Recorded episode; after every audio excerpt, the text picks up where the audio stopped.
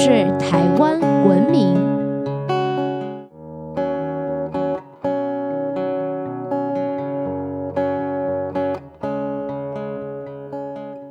各位听众朋友们，大家好，欢迎收听台湾文明，我是爱台湾民俗话的新著名甜甜。不知道大家有没有感受到啊？咱们最近身边呢有不少朋友啊，都要在农历年前结婚。婚嫁的礼俗呢，可以说是最繁琐、最多的了。你知道为什么在年底啊会有这么多人结婚吗？传统古礼的婚嫁礼俗呢，到底有多讲究呢？所有精彩内容都在本期的台湾文明。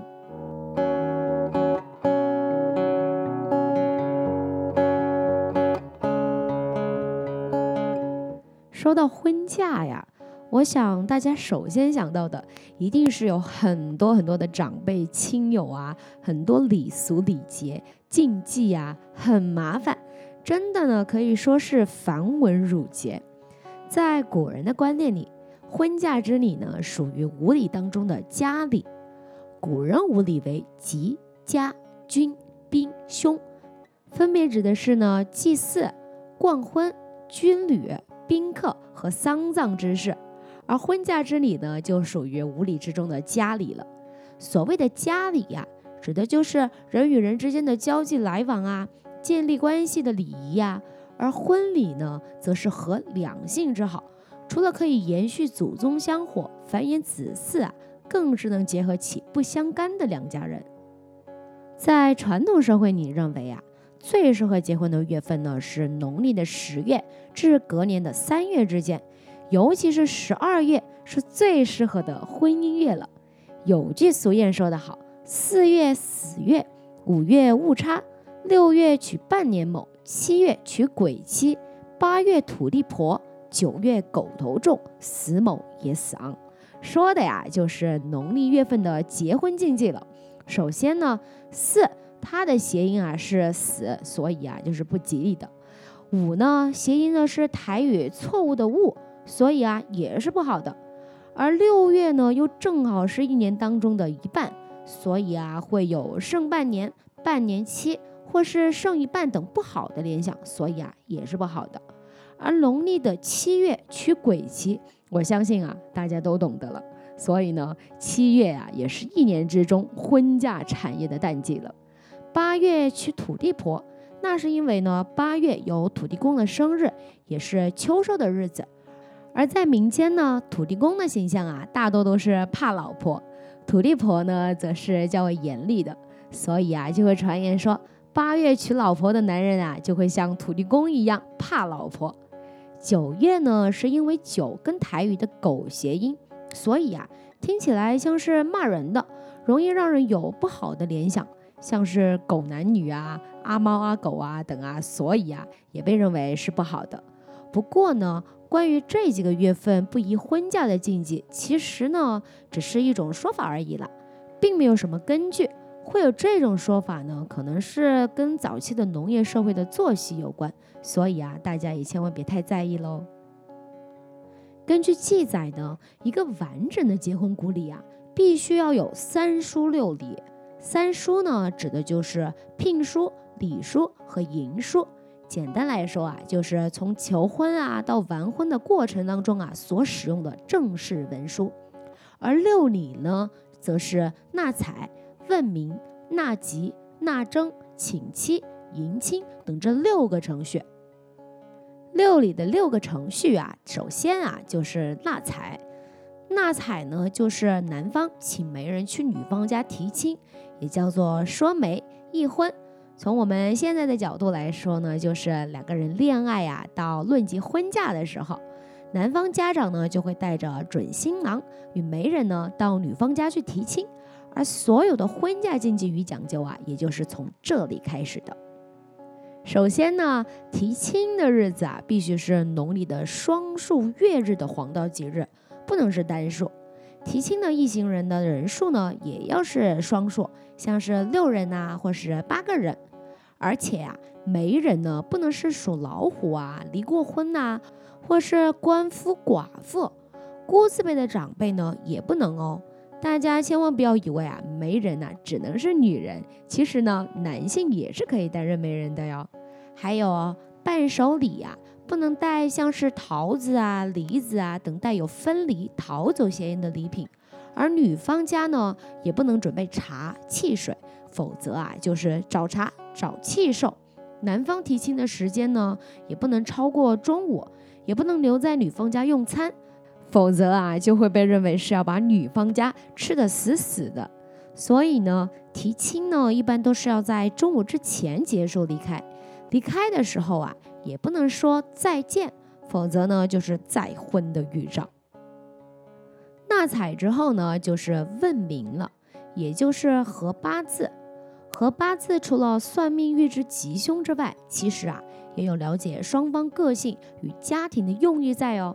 在清代还流行，男方家长啊会把有写有女方生辰八字的庚帖放在祖先或是灶神的神位前。如果在三天之内呢，家里面啊没有发生不吉利的怪事儿，像是打破碗啊、家里面遭小偷啊、家人突然生病啊、受伤等那些不好的事情，这啊就代表着祖先认可了两人的婚事儿。这时候呢，男方啊才会主动的把自己这边的庚帖送到女方家，拿去给算命先生合婚。问名之后呢，就是纳吉了，也就是俗称送定，就是定盟合婚。走到这一步啊，也就代表着两家呀对于两个人的婚事呢没有其他的意见了，可以准备婚礼了。聘书呢也是在这之前送达的，在纳吉礼之前。媒人啊，就必须先谈妥好双方的聘礼呀、聘金，还有要量好两个人结婚的戒指的尺寸。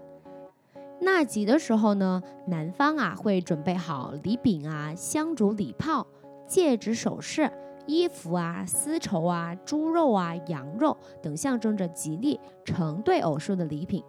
女方呢，除了需要回礼之外，而且还要将聘礼拿来供在神案前。烧香告知神明祖先，女儿已经完成文定了，即将要嫁人了。不过呢，送来的肉品啊，如果有带骨的地方，一定要退还给男方，以免啊被人家认为是吃人家的肉还要啃人家的骨头。而且呀，祭祖的香呢是不能够重插的。另外，男方送来的喜饼，新娘啊是不能吃的哦，以免啊自己吃掉了自己的喜气。或是日后呢大面神，也就是变得很不知悲谦啊，不知进退，是会被亲友议论的哟。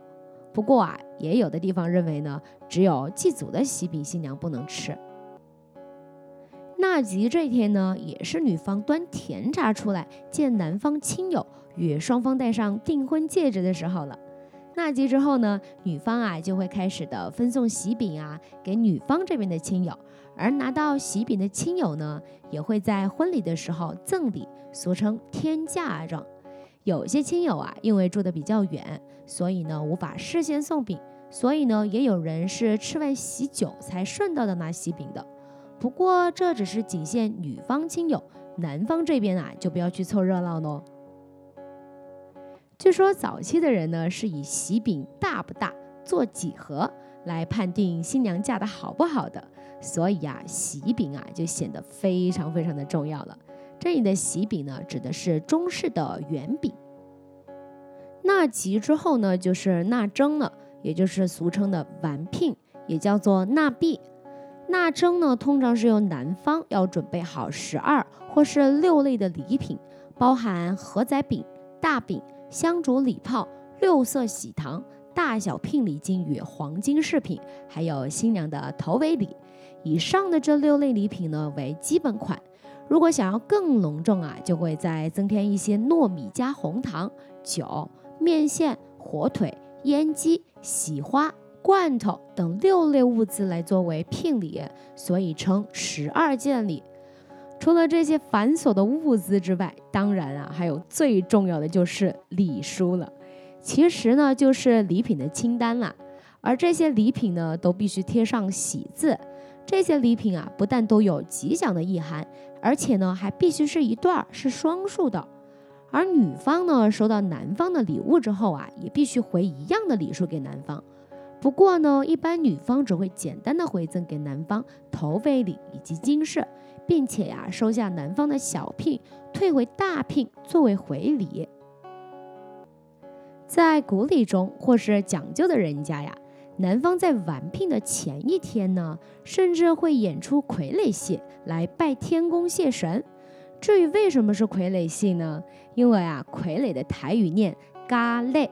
也就是前面跟大家讲到的结婚的家礼，到了纳征完聘完成之后呢，女方会准备丰盛的酒席，用以招待送聘的男方亲友与工作人员。如果男方家在前一天有演傀儡戏酬神，那么女方呢就会准备十二件礼品作为回礼。这时啊，男方呢通常只会收下前六件，而不再收第六件以后的礼品。因为这十二件礼品中的第七件啊为细彩，也就是一块有刺绣的红布。据说呢，如果收下了戏彩，男方在完婚后啊还需要请戏团来唱大戏谢神。不过这项礼俗呢，现在啊已经不多见了。另外呀，提到婚嫁的古礼呢，就不能不说到大宴了。古人认为，大宴是一种终身只会有一只伴侣的忠贞了内。并且啊，会随着季节的变化而南来北往。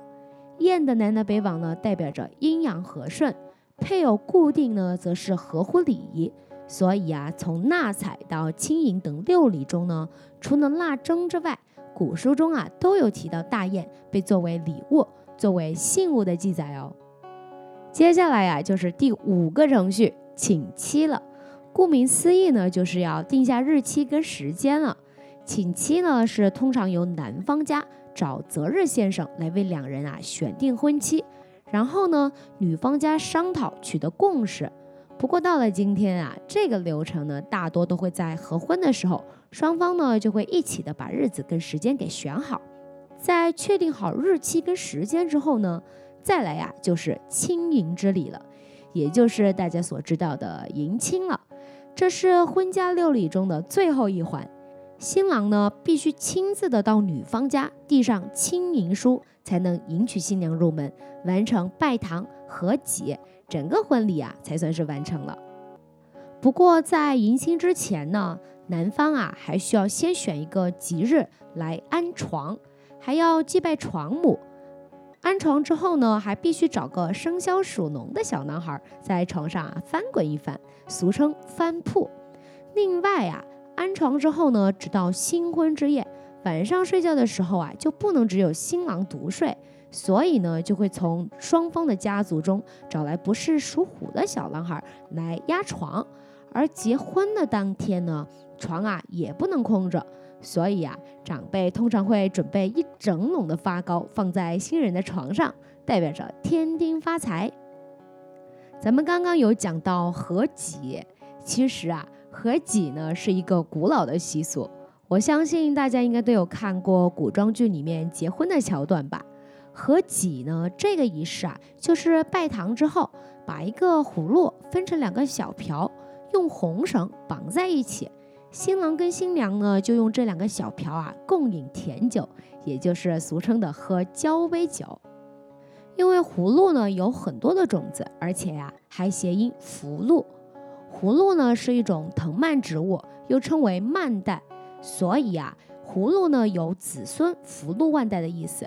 又因为合己所用的葫芦啊是不能食用的苦葫芦，以苦葫芦盛装甜酒共饮，也象征着夫妻之间同甘共苦，可以说是非常非常的有意思了。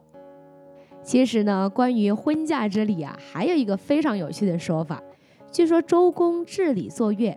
制定婚嫁之礼呀，原本呢是有七个流程，也就是纳采、问名、纳吉、纳征、请期、迎亲，最后啊还加上敦伦。